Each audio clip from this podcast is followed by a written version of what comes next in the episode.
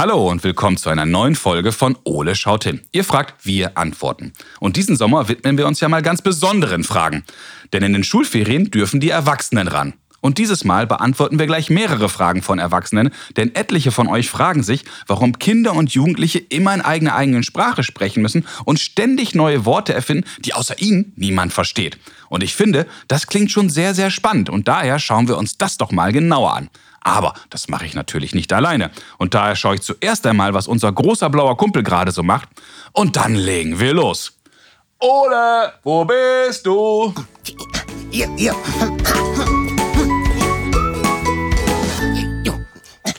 Hi Ole. Die Käuze wissen, wer die Eule ist. Ja, die Käuze wissen, wer die Eule ist. Ole. Was? Ole, nimm doch mal den Kopfhörer ab. Du kannst mich doch gar nicht verstehen. Ich hab den Kopfhörer auf, ich kann dich nicht verstehen. Oh, wer hätte das gedacht? Hey, das war mein Lieblingslied. Das ist absolut fly und lit. Hä, wie bitte? Naja, den Rhythmus fand ich eigentlich ganz dufte. Dufte? Na, Knorke halt. Dazu kann man bestimmt super schwufen. Ja, geht's noch? Soll ich einen Arzt rufen? Aber ich dachte, ihr jungen Eulen redet so. Äh, Basti, niemand redet so.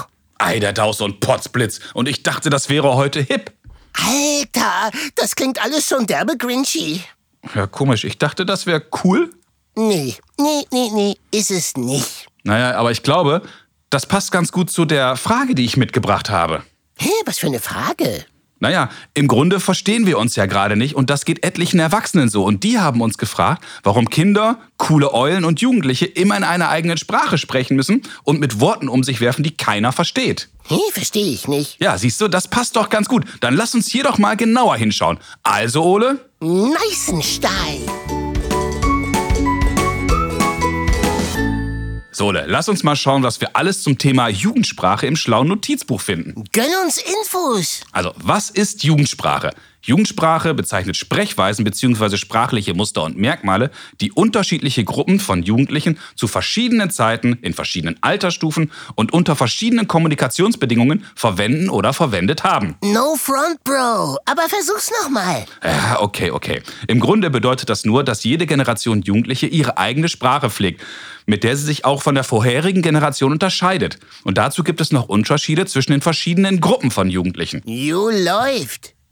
Oft kommen die einzelnen Worte dabei aus dem kulturellen oder sozialen Umfeld der Jugendlichen. Musik ist so ein Beispiel. Viele Worte sind dabei aus dem Hip-Hop entlehnt. Oh, klingt fresh. ja, absolut. Ein anderes Beispiel sind die sozialen Medien und das Internet. Hier werden viele Anglizismen, also Wörter, die ursprünglich aus der englischen Sprache kommen, übernommen. Alter, du bist sowas von lost. So, Ole, ich glaube, das war so ein bisschen für die Oberfläche, aber für unsere Fragen reicht das noch nicht. Na, chill mal. Ja, gut, mache ich, denn ich habe eine Idee, wer uns helfen kann. Hakuna Matata. Sven Benzmann ist ein Stand-up-Comedian, Musiker und Moderator und beschäftigt sich daher schon beruflich viel mit unserer Sprache. Für seine Texte ist unsere Sprache also besonders wichtig. Oh, den kenne ich. Eine echte Ehreneule. Voll Eye-Candy. Und ich wette, Sven kann uns auch ganz bestimmt bei unserer Frage helfen. Ja, das glaube ich aber auch. Ist ein echter Babbo. Komm, Ole, wir rufen ihn mal an. What check? Hallo Sven, schön, dass du Zeit für uns hast. Hallo Bastian. Hallo. Du, wir haben ein paar sehr spannende Fragen zum Thema Jugendsprache und Wörter bekommen, die nur Jugendliche und Kinder verstehen. Und ich hoffe, du kannst uns dabei helfen. Ich glaube, ich kann euch ein bisschen helfen. Ich bin ja noch ein jung gebliebener Mensch. Äh, Mit 28 Jahren komme ich, glaube ich, noch mit. Genau, darauf habe ich gehofft. Und wir haben so ein paar Worte bekommen, da bin ich ein bisschen ratlos. Lost, cringe, dully. Was bedeuten die eigentlich? Ja, also ich kann jetzt mit allen drei Worten eigentlich ad hoc was anfangen. Ähm, Das ist gut. Wenn man, äh, also ich bin nicht lost in dieser Frage, kann ich gleich sagen. Äh, und ich finde auch das ganze Thema überhaupt nicht cringe. Äh, und bin dementsprechend auch kein Dulli. Ähm, so, äh, bis jetzt habe ich das, glaube ich, gerade alles richtig gut zugeordnet. Ähm, so, vor allen Dingen dieses Wort cringe ist etwas, was mir so vor allen Dingen im Internetkosmos sehr, sehr oft begegnet, weil äh, es da ja doch schon ein, zwei Sachen auch gibt, die sich äh, in meiner Arbeit bei YouTube abspielen. Und äh, da ist man immer eigentlich nicht so gut beraten, wenn man sich in der Kommentarspalte aufhält, äh, weil da ganz, ganz viel Blödsinn und ganz, ganz viel Quatsch von ganz vielen verbitterten, bösen Menschen äh, geschrieben wird. Aber äh, da fällt oft das Wort cringe wenn Leuten etwas nicht gefällt, dann sagen sie, boah, das ist cringe, weil es ist unangenehm beim Zugucken. Also so ein bisschen wie peinlich. Genau, es ist, es ist gewissermaßen peinlich. Das muss aber nicht bedeuten, dass es wirklich peinlich ist. Jetzt hat sich die Jugendsprache ja auch verändert. Ich kenne auch Worte wie Dufte, Knorke, schwofend oder ätzend. Ole dagegen benutzt er Worte wie YOLO, Chillen oder Ehreneule. Hat da jede Generation ihre eigene Sprache? Ja, ich tippe mal, dass, äh, dass das schon damit zusammenhängen könnte, dass vor allen Dingen so Worte wie Dufte äh, dann doch aus dem aktuellen Sprachgebrauch der Jugend so auch verschwinden, mhm. äh, weil man sich ja auch ganz bewusst als äh, Jugendlicher abheben möchte, so von ja. dem, was dann die Eltern oder die älteren Geschwister machen. Und dann hängt man ja vor allen Dingen in der Schule auch sehr, sehr viel so mit seiner eigenen Generation ab. Mhm. Und ich glaube, da ist es zwangsläufig so, dass sich eine eigene Sprache bildet. Das ist, glaube ich, sehr, sehr interessant, äh, wenn das dann so, ähm, so einen ganz, ganz großen Bereich wie die Jugend betrifft. Mhm. Aber ich glaube, wenn man jetzt zum Beispiel, ich komme hier aus Hagen am Teutoburger Wald und fahre hier äh, oder bin bis vor ein paar Jahren sehr aktiv mit ins Zeltlager gefahren und wir haben da auch unsere eigene Sprache. und wenn da irgendjemand externes kommt, dann versteht die Person manchmal gar nicht, was wir, äh, was wir meinen mit, ähm, was gibt es da für Begriffe? Ähm, mit Tarstaller oder so. Das okay. ist ein Tagesstationslauf.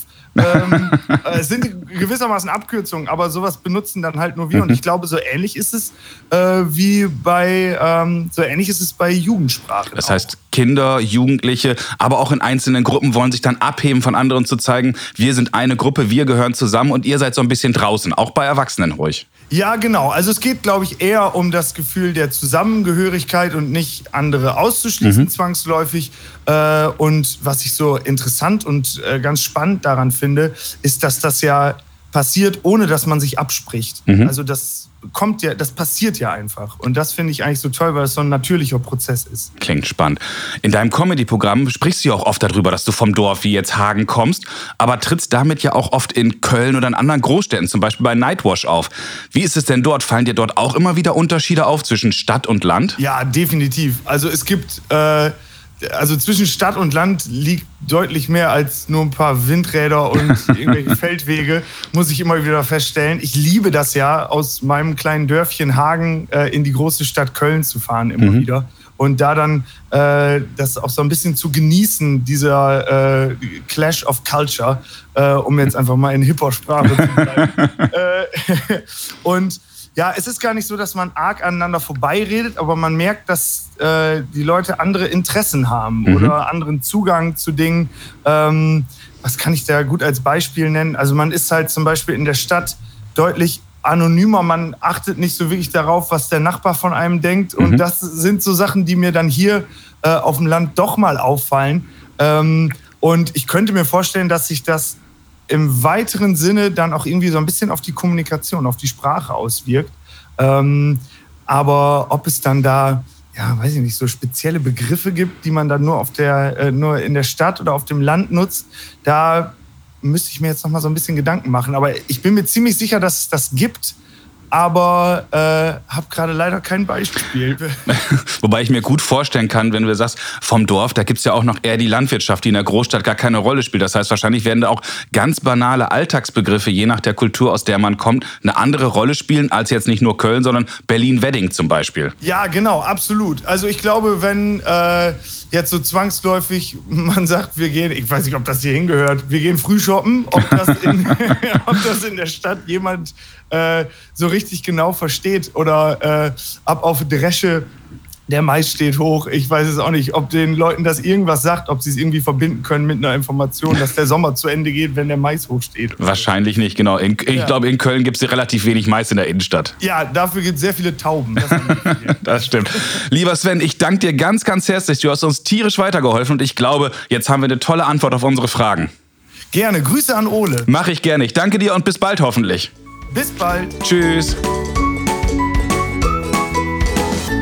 Wow, Ole, da haben wir echt eine ganze Menge erfahren. Wow, war das wild. Lass uns mal schauen, was wir aus dem Telefonat mit Sven alles mitgenommen haben. Leg los, Diggi. Das Gespräch mit Sven war weder cringe, noch war er lost. Und daher war er auch kein Dulli. Ja, ist so. Cringe und Lost kommen übrigens aus der englischen Sprache. Lost heißt verloren und Cringe wörtlich eigentlich zusammenzucken. Dabei wird aber mehr das Zusammenzucken, weil einem etwas peinlich ist, genutzt. Das erlebe ich ja oft genug bei dir. du freche Eule. Es ist auch völlig normal, dass jede Generation Jugendliche und auch jede Gruppe ihre eigene Sprache nutzt. So grenzen sich Jugendliche zum Beispiel von den Erwachsenen ab und auch die Gruppen untereinander. Dabei ist es auch wichtig, dass nicht jeder diese Sprache versteht. Sprache ist das Verbindungsmittel, dient aber auch zur Abgrenzung. Dabei kommen manche Worte auch immer wieder bzw. nie aus der Mode. Das Wort krass zum Beispiel ist im Grunde generationsunabhängig. Krass wurde schon im 18. Jahrhundert unter Studenten und Studentinnen benutzt. Abgeleitet vom lateinischen crassus für dick, derbe, plump, hatte es damals aber eine komplett andere Bedeutung. Es bezog sich eher auf uncoole Erstsemester, die noch unerfahren und naiv waren. Wow, voll krassus. Äh, äh, Sohle, ich fand, das war eine super spannende Frage und Sven hat uns doch ziemlich weitergeholfen, oder was denkst du? Ja, das war alles sehr geistreich und von erlesener Eleganz. Hä, wie bitte? Ja, ich bin wahrlich frohgemut, wie wohltönend wir über die Sprache geplaudert haben. Oh je, jetzt wirst du aber kapriziös.